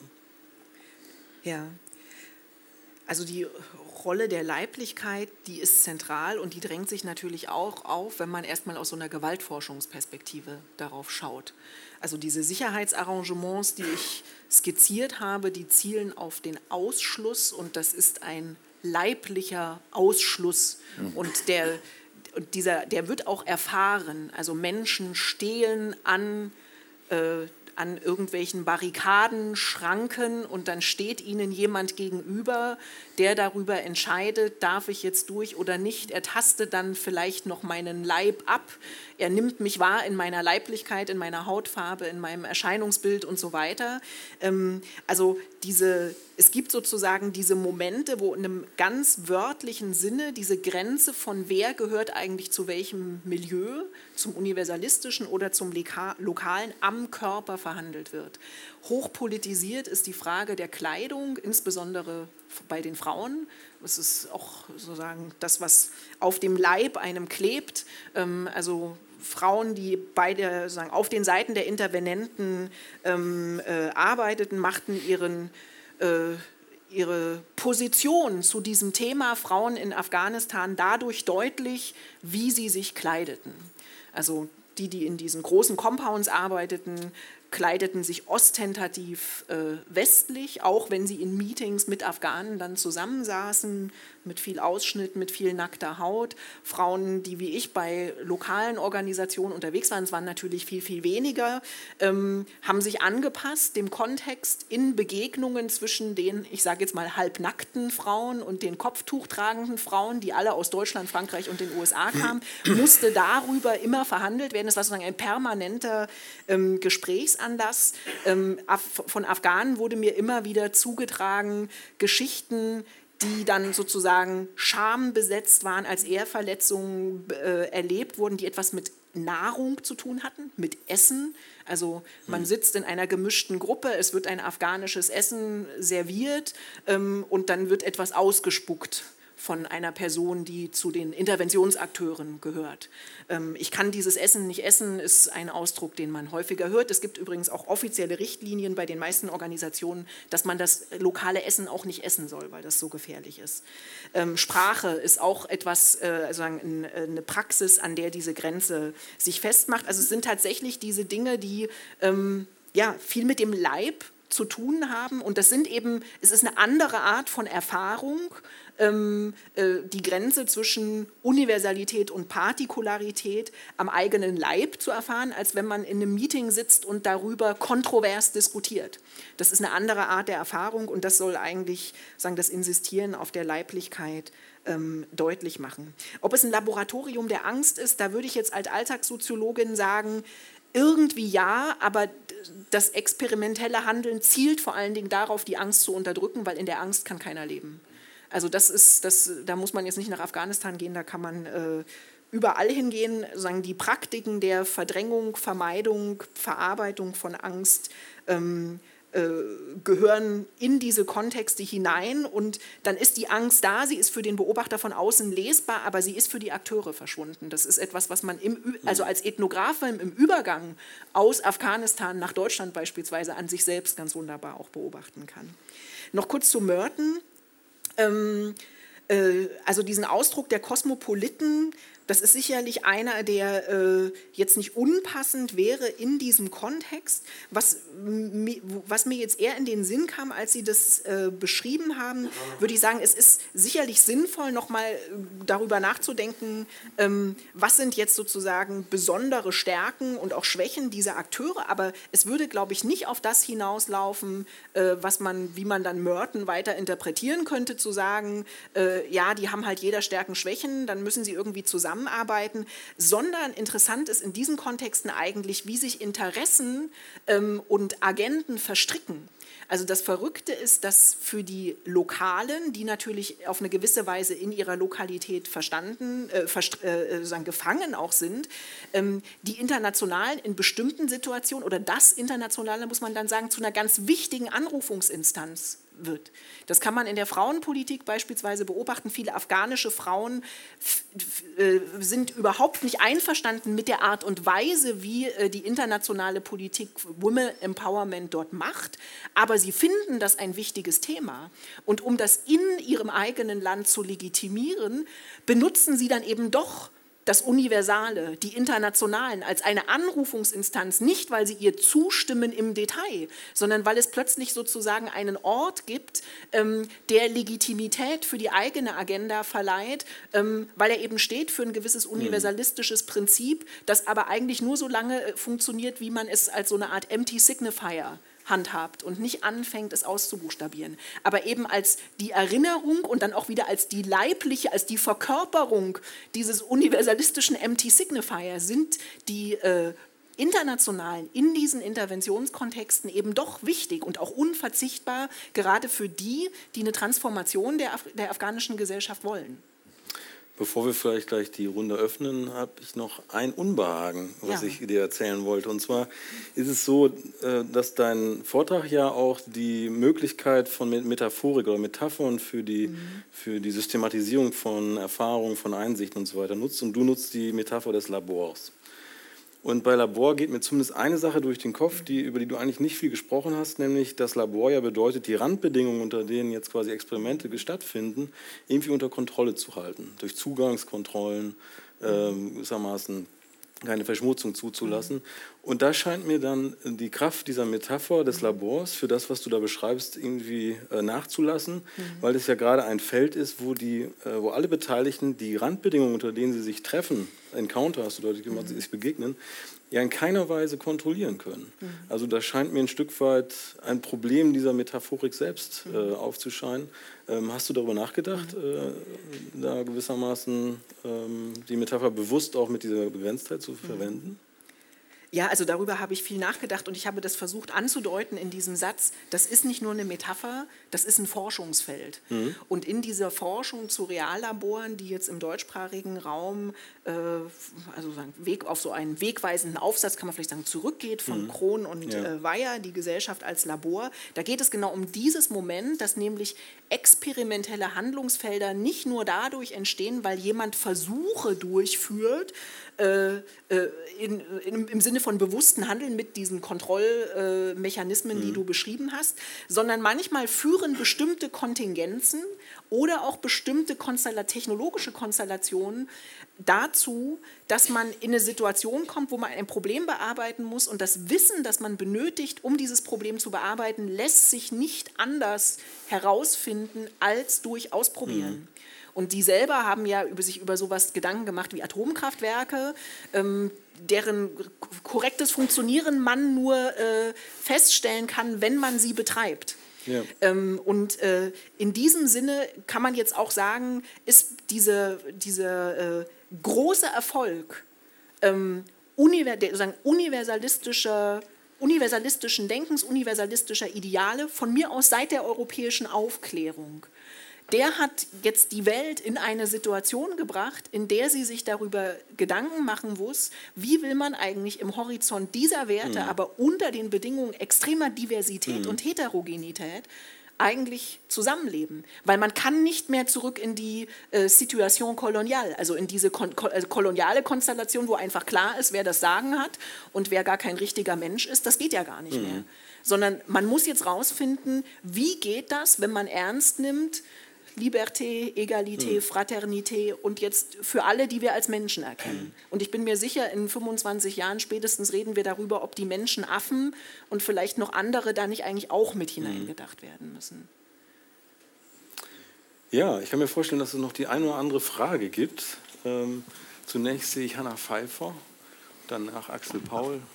Ja, ganz herzlichen Dank. Ähm Ganz herzlichen Dank für den tollen Vortrag, den ich wirklich sehr inspirierend fand. Ich würde gerne direkt an den letzten Punkt ähm, anknüpfen, nämlich an die Frage des Labors. Und ich muss sagen, dass ich mit der Forschung zu Reallaboren nicht sehr gut vertraut bin. Ich hatte aber auch ähm, das Gefühl, wenn ich ähm, weiterdenke, dann sind Labore ja bewusst eingerichtete Experimentierräume. Und ich frage mich schon, ob dann in dem Kontext nicht nochmal doch wichtig wäre, darüber zu sprechen, dass es sich natürlich ähm, eben doch um ein hegemoniales Labor handelt. Also ähm, ich denke, es gibt ja schon treibende Akteure, die diese Interventionen eben oder sagen wir mal, ohne die diese Interventionen nicht stattfinden könnten. Und ich fand da einen Punkt aus Ihrem Vortrag ganz spannend, dass Sie nämlich gesagt haben, letztlich hat ähm, die Idee, wir müssten ähm, die afghanische Frau befreien, eigentlich eher zu einer Neuverhandlung der Rolle der Frau in diesen hegemonialen ähm, äh, Staaten geführt. Ähm, und dann wäre für mich so die Frage, ist das eben ein Experimentierraum ähm, für ähm, die Mächtigen dieser Welt, die da eben auch ausprobieren. Und ist es in dem Sinne dann nicht vielleicht doch eben weniger eine Verhandlung als eine ja, vielleicht äh, aufgezwungene Aushandlung mit schon klarem Ergebnis? Ähm, äh, also das würde mich nochmal interessieren, was sozusagen diese Machtperspektive ähm, vielleicht auch nochmal angeht. Ähm, äh, eine Seitenbemerkung noch. Ähm, es gab zu Anfang der Afghanistan-Intervention einen Beitrag von Ann Tickner, die eigentlich eher in eine andere Richtung gedeutet hat, jetzt spezifisch auf diese Frauenfrage, wo sie eben gesagt hat, naja, eigentlich führt es auch in westlichen Gesellschaften wieder eher weg von einer Ausdifferenzierung des Frauenbilds, eher wieder hin zu einer stärkeren ähm, Maskulinitätsrhetorik, die eben das Frauenbild auch wieder einschränkt. Danke. Ja. Ja, die Frage nach der Macht ist wichtig und ähm, also globale, ich habe ja im Titel, in den Titel aufgenommen, globale soziale Beziehungen. Das finde ich auch tatsächlich sozusagen einen Fluchtpunkt dieser Forschung, dass, dass sich solche globalen sozialen Beziehungen herstellen, kann man an diesen Orten beobachten. Also und äh, manchmal in sehr dramatischen Geschichten, wenn eben Angehörige einer Mission der Sicherheitskräfte, die aus einem europäischen Land dahin gegangen sind und sich dann dafür irgendwie einsetzen, dass der Übersetzer, mit dem sie da äh, jahrelang zusammengearbeitet hat, nicht alleine zurückbleibt und erschossen wird und die dann sagen, okay, wenn jetzt meine Institution darüber keine dafür keine Verantwortung übernimmt, dann übernehme ich jetzt höchstpersönlich dafür Verantwortung. Ähm, dann ist das sozusagen ein besonders dramatischer Ausdruck dieser globalen sozialen Beziehung. Als Konfliktsoziologin würde ich aber auch immer sagen, in jedem Konflikt stellen sich Beziehungen her. Ähm, und zwar dann in diesem Sinne, wie es in diesem schönen Zitat von der Leonora Miano am Anfang gesagt worden ist, die Völker haben sich getroffen in der Gewalt und im Hass und sie haben trotzdem Sinn erzeugt. Ähm, und äh, also die Herausforderung, ich würde diese Frage nach der Macht für mich eher übersetzen in eine Frage, ähm, wie kann ich in einer wissenschaftlichen Analyse sozusagen diesen Prozess der Sinnproduktion im Konflikt, also ich sage jetzt mal der schmerzhaften Produktion von Sinn und Beziehung. Wie kann ich das eigentlich in so eine Rekonstruktion bringen. Weil natürlich, wenn man also diesen Relationsbegriff versucht herauszustellen, ist man ganz schnell in so Bereichen, wo alles so nach Kumbaya und äh, also, ich, also nach so einer äh, äh, heilen Welt klingt, unterhalb des Levels der Politik. Ähm, und das ist ja gar nicht gemeint, ähm, sondern ich würde sagen, das, was Sie vielleicht, die Intuition, die Sie mit dem Machtbegriff verbinden, die würde ich in den Konfliktbegriff äh, äh, legen wollen. Und äh, im, innerhalb sozusagen des Horizonts des Konfliktbegriffs lässt, lässt, lassen sich auch Asymmetrien ähm, denken. So mhm. vielleicht. Mhm. Axel Paul hat sich gemeldet hier vorne. Sie kriegen ein Mikro, damit man Sie alle, wir alle was davon haben, was Sie sagen. Ich habe vielleicht weniger eine konkrete Frage als ein Fragezeichen mit einem Vorlauf von ein paar Sätzen. Äh, ich bin mir nicht sicher, ich habe Zweifel, ob es glücklich ist, präzise genug, die Situation, die du jetzt beschrieben hast, in Afghanistan als Interventionsgesellschaft zu kennzeichnen, für welche eben diese Bunkerisierung, ähm, dieses sich Abschließen der Internationals gegenüber den Locals typisch ist. Ich möchte das unterfüttern mit einem, mit einem Beispiel, nicht aus meiner Feldforschung oder weniger aus meiner Feldforschung als vielmehr Reisen in äh, nach Bürgerkriegsgebiete zu verschiedenen Zeitpunkten. Als ich das erste Mal ähm, 1989 war das, glaube ich, ähm, nach Ostafrika, nach Uganda gereist bin. Äh, da war der Bürgerkrieg drei Jahre zu Ende. Äh, da hat sich das ganz ähnlich angefühlt, wie du das jetzt für Afghanistan beschrieben hast. Und ich hätte es sofort unterschrieben. Ja, ja das ist die Welt äh, der NGOs, äh, der, der, der Kirchen, äh, der Botschaften, in der ich auch selber verkehrt habe. Und da draußen gibt es die noch nicht pazifizierte wilde Welt, äh, die auch, auch ausgegrenzte Welt der, äh, der Uganda. Ich bin über viele Jahre immer, immer wieder mal, mal da gewesen ähm, und äh, irgendwann auch dann von, von Leuten äh, lange, lange Jahre nach dem Bürgerkrieg äh, in ihre Häuser, in ihre Wohnungen, in ihre Wohngebiete eingeladen worden, auch, auch zum Bleiben. Und musste, musste feststellen, äh, dass dieses sich einbunkern eigentlich gar kein Spezifikum äh, der NGOs war, äh, sondern ein, ein Merkmal der Klassenstruktur oder allgemeiner der Sozialstruktur der Gesellschaften selber. So, so, sobald ein gewisses Niveau an Wohlstand, Bildung vorhanden war, haben diese Leute in Compounds gewohnt, mit hohen Mauern äh, und Stacheldraht und Glasscherben obendrauf.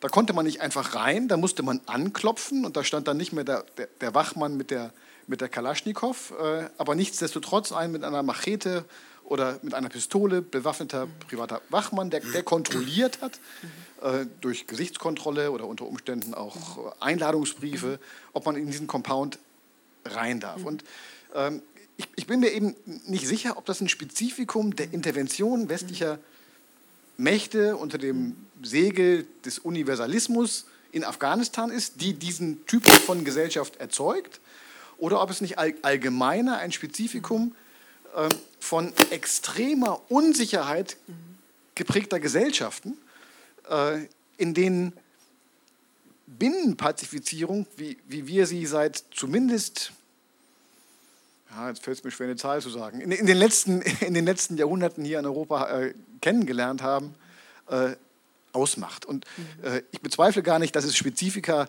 äh, dann nochmal Afghanistans im Besonderen gibt, aber das als Interventionsgesellschaft zu bezeichnen, was jetzt als Interventionsgesellschaft vorgestellt worden ist, das hat mich noch nicht so richtig überzeugt.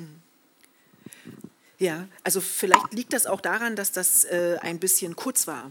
Ähm, ich habe versucht, in diesem einen Bild, in dem diese Innenansicht von diesem Garten zu sehen war, da habe ich ja versucht, nochmal darauf hinzuweisen, dass es diese Mauer auch schon gab vor der Intervention und dass das sozusagen einer regionalen Bautradition äh, äh, ähm, äh, entspricht. Und man muss, jetzt in, man muss jetzt auch gar nicht irgendwie nach Afrika gehen, wenn man in den Süden von Italien geht oder nach Spanien oder so. Da wird auch so gebaut, äh, dass man nicht diese Gartenzäune hat, wo man durchschaut, wie hier in Nordeuropa, sondern dann hat man auch sozusagen, die Grundstücke sind von Mauern umgeben. Ähm, und das hat auch etwas mit einer Geschichte zu tun, die eine Gewaltgeschichte ist. Ähm, da würde ich Ihnen völlig recht geben.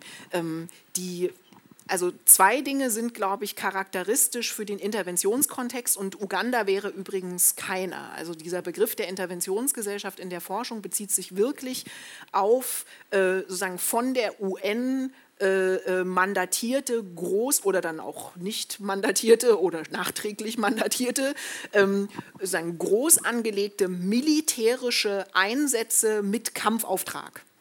Ähm, und das ist jetzt nicht, das ist nicht Stabilization Mission oder irgendwie wir kommen dann hinterher Peacekeeper, sondern das sind Peacemaker.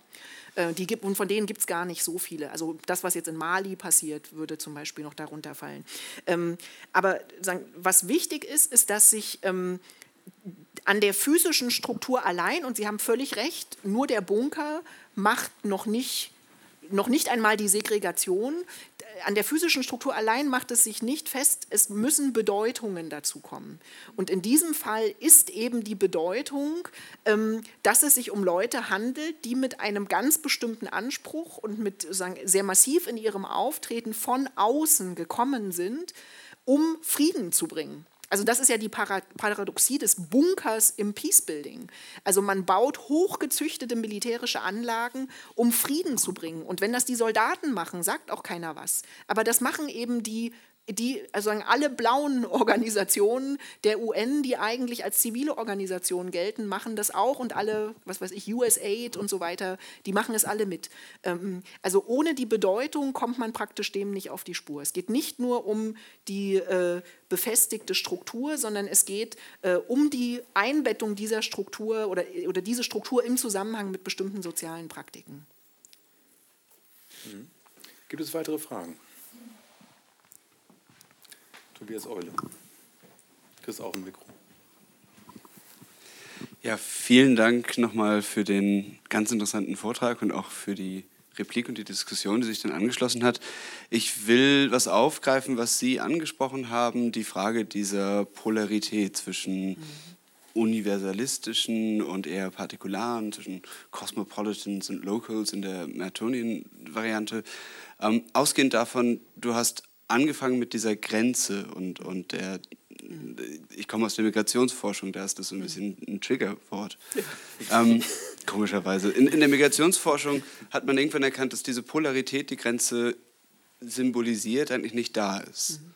Sondern in der Grenz- oder Migrationsregimesforschung anerkennt man, dass Akteure ganz viele unterschiedliche Positionen innerhalb dieses Herstellen von Grenze haben. Mhm.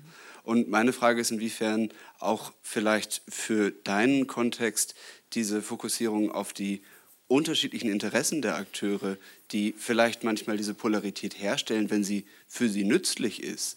Die, du hast die Verstrickung angesprochen von unterschiedlichen Interessen, dass man, ob man viel fruchtbarer arbeiten kann, wie diese Polarität manchmal erstellt wird, aber mhm. häufig einfach nicht da ist, weil es einfach sehr, sehr viele Akteure sind. Und ich bin sicher, USAID würde auch von sich selbst äh, Akteure, die zu, bei USAID arbeiten, würden sich völlig anders sehen als militärische Akteure. Das heißt, sozusagen, inwiefern kann man die Komplexität der Lage über, muss nicht ein Regimebegriff sein oder so, besser auffangen, um auch diesen, diesem emischen Verständnis, was manchmal Universalität und manchmal Partikularität heißt, mehr Rechnung zu tragen.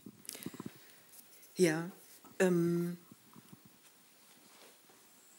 ich, äh, ich würde dir recht geben äh, und gleichzeitig widersprechen. Ich, sozusagen, die Polarität ist keine, die in den Akteuren als Personen angelegt ist, sondern sie ist eine, die in sozialen Praktiken erzeugt wird.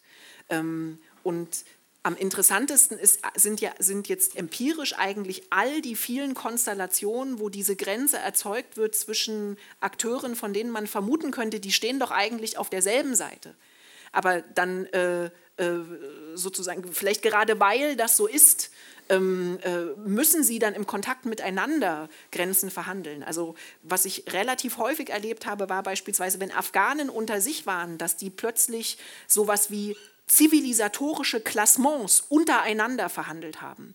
Also man findet sozusagen nicht nur die Grenze zwischen Universalität und Partikularität, sondern man findet eigentlich die ganze Zeit Frontiers of Modernity. Und die werden überall verhandelt. Und dann geht es wieder um so Sachen wie, was spricht man für eine Sprache, für einen Dialekt, was ist man?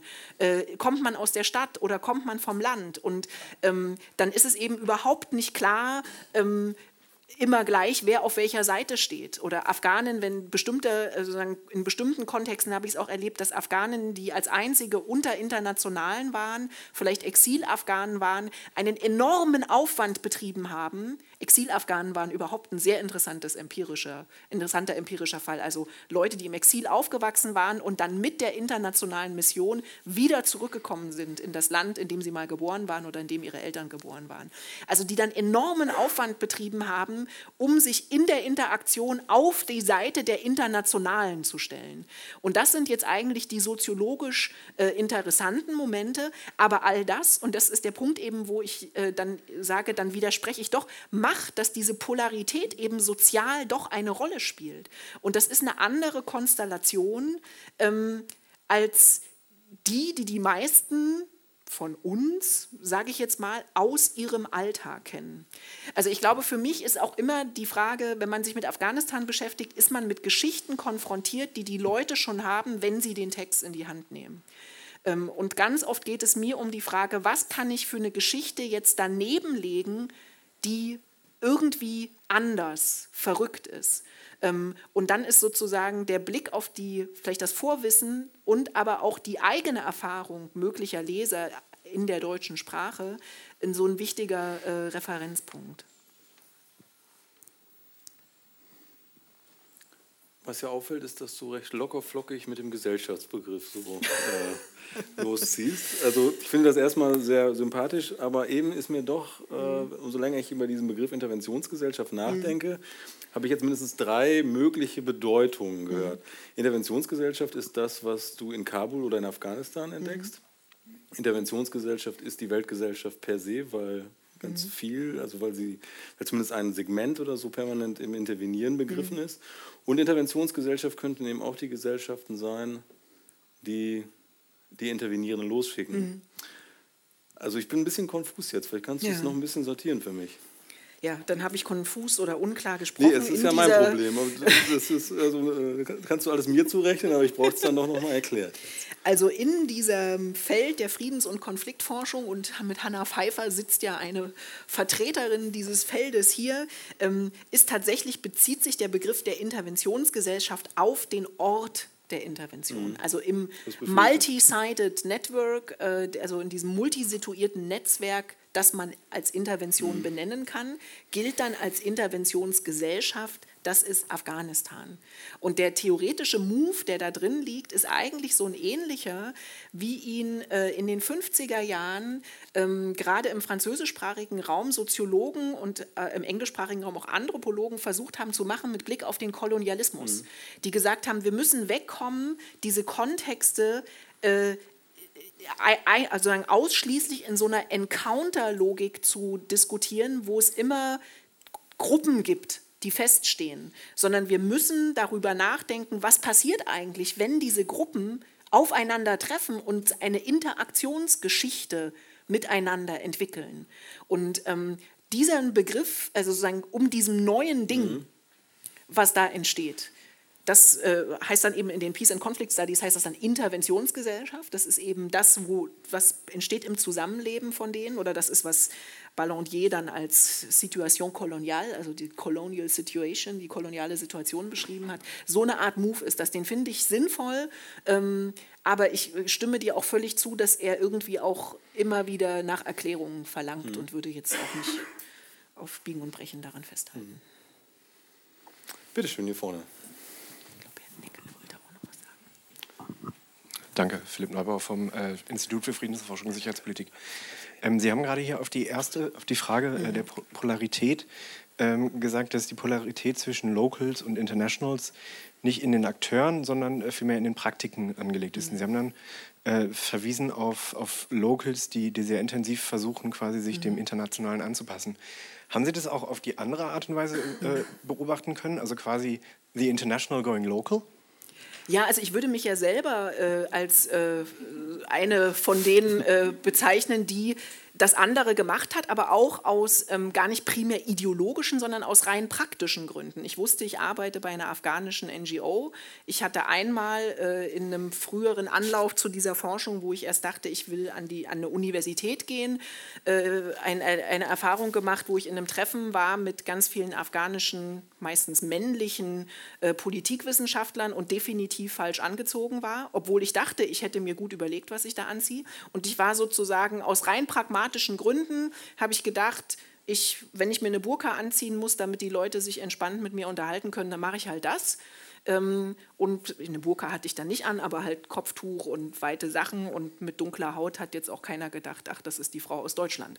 Ähm, äh, also und daran kann man dann sozusagen auch wieder viele interessante Dinge ähm, äh, beobachten. Ich bin sozusagen äh, Leute, die für ähm, afghanische Organisationen, für kleinere afghanische Organisationen gearbeitet haben, haben typischerweise diese Strategie verfolgt, weil das eben auch eine Sicherheitsstrategie ist, weil man unauffälliger wird.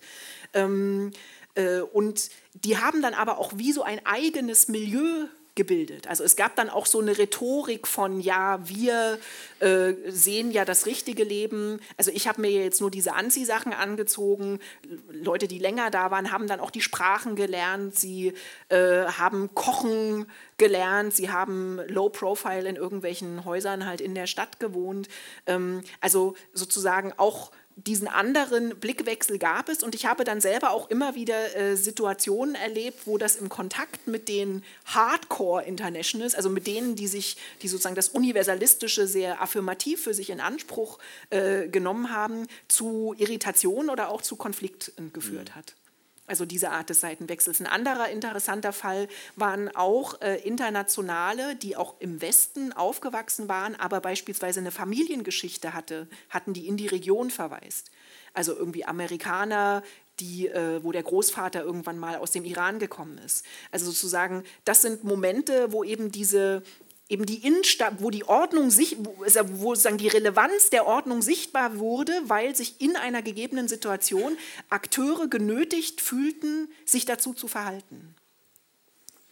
Herr Neckel. Ja, ich habe noch eine Frage. Ähm, ähm, äh, die auch nochmal auf etwas Bezug nimmt, äh, was Sie in dem Vortrag auch also besonders mhm. hervorgehoben mhm. haben und äh, selber als besonders provokant bezeichnet haben, nämlich die Frage, ob die Interventionsakteure Herrscher sind. Ja? Ähm, und äh, es ist ja so, ähm, um das auch nochmal in das Methodische einzurahmen, also ähm, dass meiner Auffassung nach jedenfalls ähm, die Ethnographie in der Soziologie, die soziologische Ethnographie, ähm, noch eine bisschen andere Aufgabe hat als etwa die ethnologische mhm. äh, Ethnographie. Das heißt, äh, es kommt nicht allein darauf an, äh, so etwas wie eine dichte Beschreibung äh, zu liefern, rekonstruktiv sozusagen aus der Perspektive der jeweiligen Akteure die Lebenswelten zu schildern, sondern ähm, eine soziologische Ethnographie hat ja auch immer ein begrifflich analytisches mhm. Ziel. Ja? Ähm, und da stelle ich mir in der Tat die Frage, ob sozusagen die Klassifizierung äh, der Interventionsakteure als Herrscher nicht eigentlich äh, eine differenzierte Analyse eher verstellt sozusagen als ermöglicht. Ja? Denn Herrscher sind diejenigen, also die für ihre, für ihre Befehle Gehorsam mhm. erwarten dürfen. Ja? Ähm, und davon gibt es zumindest mehrere, würde ich sagen, mhm. in Afghanistan. Ja, Afghanistan hat eine Regierung. Ja, es gibt, äh, es gibt, äh, es gibt Gebiete in Afghanistan, äh, die weder von den Interventionstruppen noch von, noch von der Regierung kontrolliert werden, sondern von dritten Akteuren. Mhm. Ja. Ähm, und sie selber, das fand ich auch interessant, geben ja auch ein Bild von dieser Herrschaftsposition ähm, das ja vielgestaltiger ist, äh, weil vielfältig äh, ja auch etwa ähm, Identifikationsprozesse stattfinden. Mhm. Ja? Also der Sehnsuchtsort mhm. auch, ja? von, dem, von dem Sie schreiben. Ähm, und äh, sodass sich die Frage stellt, ob die, die da als Interventionsakteure tätig sind, äh, also nicht viel zu viele Machtkonflikte auszustehen haben, ja, als dass sie tatsächlich Herrscher sein könnten. Vielleicht sind es auch Dritte, ja, äh, im soziologischen Sinne, äh, die gewissermaßen intervenieren, ja, um so eine prekäre Schiedsrichterposition einzunehmen. Äh, und wir wissen ja von Simmel über die Dritten, äh, also dass diese Schiedsrichterposition auch schnell umkehren kann und umkippen kann in eine Position, ähm, wo man sich auf eine Seite schlägt mhm. oder auf eine Seite geschlagen wird und dann selber zur Konfliktpartei wird. Mhm. Also das, äh, da hätte ich noch eine Nachfrage, ob mhm. das tatsächlich eigentlich einer differenzierten Analyse wirklich dienlich ist. Ja, also die Frage der Herrschaft selbst ist ja jetzt gar nicht so sehr im Fokus der Analyse und äh, dass die Alliteration nicht Helfer, sondern Herrscher war natürlich etwas provokant. Der Horizont wäre, äh, und das deckt sich dann aber tatsächlich auch mit den Positionen, die man in der Interventionsforschung finden würde, dass äh, Interventionen im engeren Sinne eigentlich sowas wie quasi staatliche Akteure werden.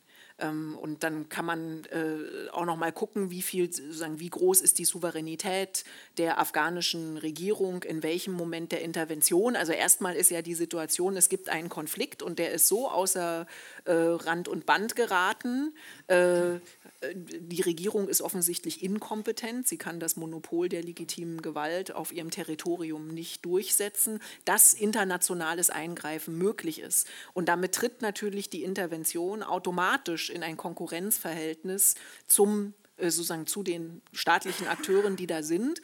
Und es ist typisch, dass sie sich zumindest zunächst erst einmal an deren Platz setzt setzen will in so einer Art Interimslösung. Äh, äh, und äh, sagen, in dem Sinne, dass sie eine quasi, staat, also quasi staatliche Strukturen aufbauen und das lässt sich in diesen Kontexten tatsächlich beobachten, manchmal auch sehr formalisiert. Im Kosovo beispielsweise ähm, war ja die sagen, quasi also die Herrschaft durch eine internationale Verwaltung also sagen, sehr, sehr formalisiert. Ähm, in diesem Sinne ist der Herrschaftsbegriff, äh, äh, finde ich, tatsächlich zutreffend. Das ist aber für die Forschung, die ich, äh, was, oder für das, was mich an dieser Konstellation interessiert, gar nicht der, der, der wichtige Aspekt. Ich finde interessant die Paradoxie, die darin liegt, dass das, Uni, dass das Universalistische zu Konfliktpartei werden, also sagen, wird im Kontext eben dieser militärischen humanitären Intervention. Wenn man militärisch interveniert, würde ich sagen, ist man kein Dritter. Also es ist nicht möglich, auf jemanden zu schießen als, als Dritter in einem Konflikt, sondern wenn man sozusagen militärisch sich einsetzt, dann ist man Konfliktpartei, also jetzt in einer Logik der, Inter der, der Interaktion. Und in ganz vielen anderen Kontexten, in denen auch mal Militär geschickt wird, kann man sagen, wir sind hier nur die Wahlbeobachter oder nur im Notfall dann greifen wir ein. Aber wenn man irgendwo hingeht, um einen Konflikt zu, tatsächlich zu beenden ähm, und eine, die Taliban zu schlagen, und das ist ja der Anspruch, dann ist man Konfliktpartei. Und diese, äh, also sagen, und diese Paradoxie dieser Art von, äh, von Intervention, die ist für sich genommen ja sehr interessant. Und es ist ja auch diese, die ist also normativ interessant, aber sie ist eben in der auch Alltagskonstellation interessant, weil, weil dieses Konfliktpartei sein, äh, ist ja das, was diese extreme Versicherheitlichung der Lebenswelt vorantreibt. Ähm, sozusagen die Absicherung. Und das kann ich vielleicht noch sagen, dass sich das jetzt übrigens mittlerweile in Kampala und so weiter an ganz vielen Orten der Welt ähnlich aussieht wie in Kabul oder in Bamako, ähm, obwohl es gar keine klassischen Interventionskontexte sind, hat mit sehr interessanten wiederum globalen Logiken zu tun, zum Beispiel mit der Normierung bei Versicherungsfirmen. Äh, äh, Internationale Organisationen müssen ihre Mitglieder versichern und es gibt sozusagen Standards dafür, wie an bestimmten Orten der Welt Compounds auszusehen haben. Äh, und so lässt sich mit der, Aus, also sagen, mit der Vervielfältigung dieser Art von Interventionen, wie wir sie in Afghanistan haben, sehen, dass sich überall auf der Welt ähm, auch zivile ähm, Architekturen hochrüsten, gar nicht so sehr, weil die UN das toll findet, sondern weil sie sonst keine Versicherungen kriegen für ihre Mitarbeiter. Vielen Dank. Da deuten sich schon unglaublich viele neue Vortragsthemen und Gesprächsthemen an. Die verschieben wir mal und ja, warten mal ab, Fall. wann das passiert. Äh, bevor ich äh, äh, dir und Ihnen danke, möchte ich noch zwei Einladungen aussprechen. Zum einen, wer an Streit interessiert ist, sollte zur Streitbar gehen. Da wird über Bücher der Gegenwart gesprochen. Unter in diesem Fall am 25. November im Thalia Nachtasyl über 30 Jahre später. Was war die DDR? Wie konnte das passieren? Unter anderem mit Protagonisten, auch die heute Abend hier anwesend sind. Und zum anderen möchte ich dazu einladen, unten noch ein Getränk zu sich zu nehmen, dabei ins Gespräch zu kommen. Es gibt äh, Rotwein und Weißwein, wie ich hörte, und auch, glaube ich, einen Schluck Wasser, wenn der nötig ist. Und äh, jetzt komme ich tatsächlich zu dem Dank. Ich danke sehr für den Vortrag, ich danke sehr für den Kommentar, ich danke für die Fragen und äh, freue mich auf ein Wiedersehen. Alles Gute, schönen Abend.